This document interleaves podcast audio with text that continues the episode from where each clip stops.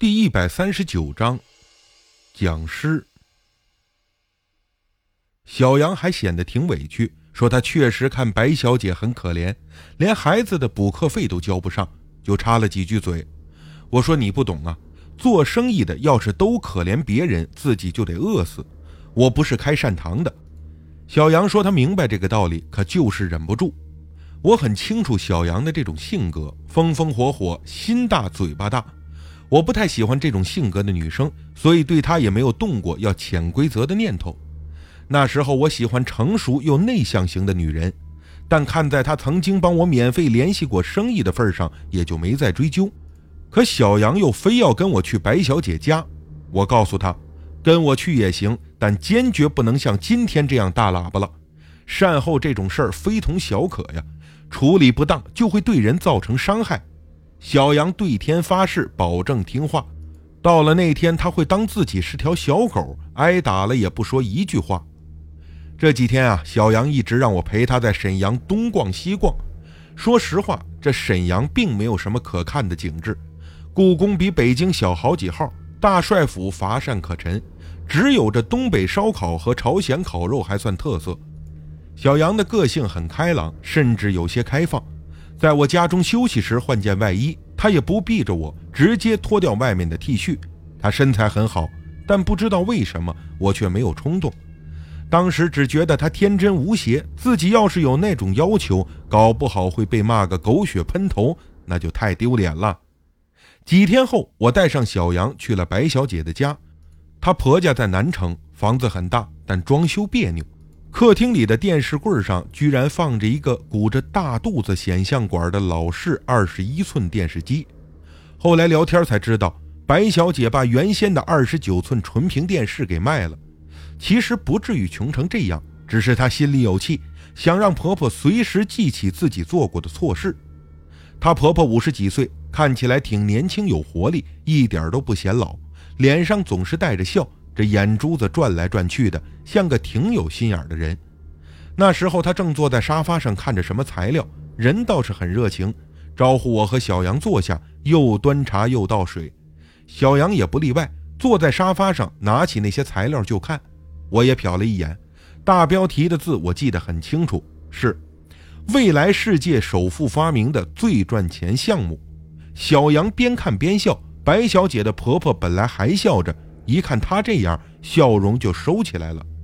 小杨说：“阿姨，这些东西都是唬人的东西，你真信吗？”我恨不得想踢他几脚。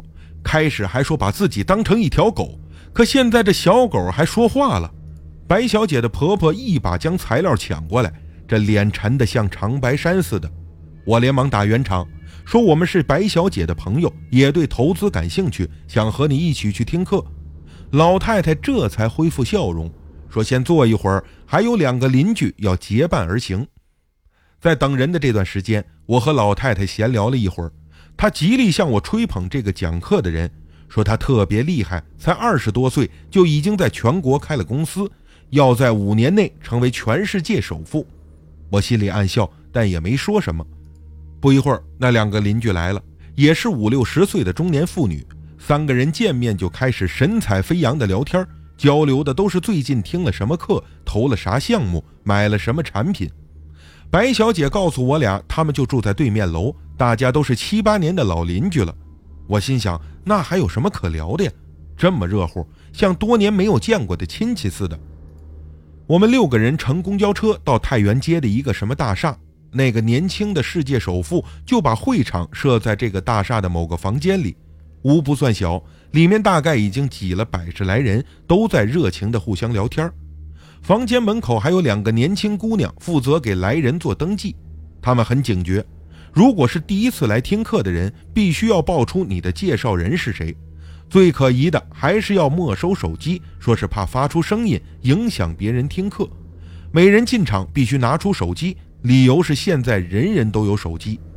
可他没有想到，我有两部手机。中国和泰国两张卡，我毫不犹豫地掏出泰国那张卡的手机交给他们。白小姐的婆婆看来已经是常客，两个姑娘早就认识她，热情地把我们六个让进会场。在里面坐了近半个小时，我发现有个坐在前排的男人一直在回头看，像保安似的，哪里聊得欢他就注意哪里，竖着耳朵听。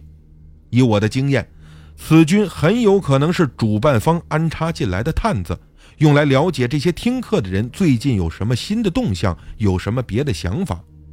终于等到主角上场了，果然是个二十几岁的年轻人，一脸的精明，穿着白衬衫西裤，看起来啊很有气场。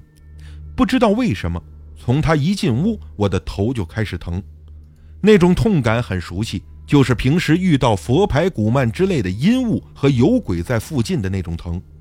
年轻人自称姓王，他上台后先来了几句口号之类的话，让大家跟着有节奏的鼓掌。这些中年男女，别看刚才是七嘴八舌的很乱，现在却变得十分的听话，那鼓掌比军训还整齐，看来啊没少训练。讲课的过程乏善可陈，我还以为这哥们有什么过人之处呢。可他的那些理论太低级了，无非是说他开了一家公司，吸引全中国的人都来买这个公司所谓的股票，很便宜，几毛钱一股，每年都涨价。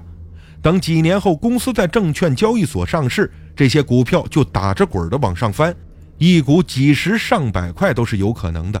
他这个老板也就成了全世界首富了。因为中国人口多，可说实话，这根本无法忽悠住我呀！不是废话吗？全中国人人都给你投钱，你可不就成了世界首富吗？这还用说？可能是我对这种东西了解的多，也可能是我还年轻，可能我不是那种容易接受心理暗示的人。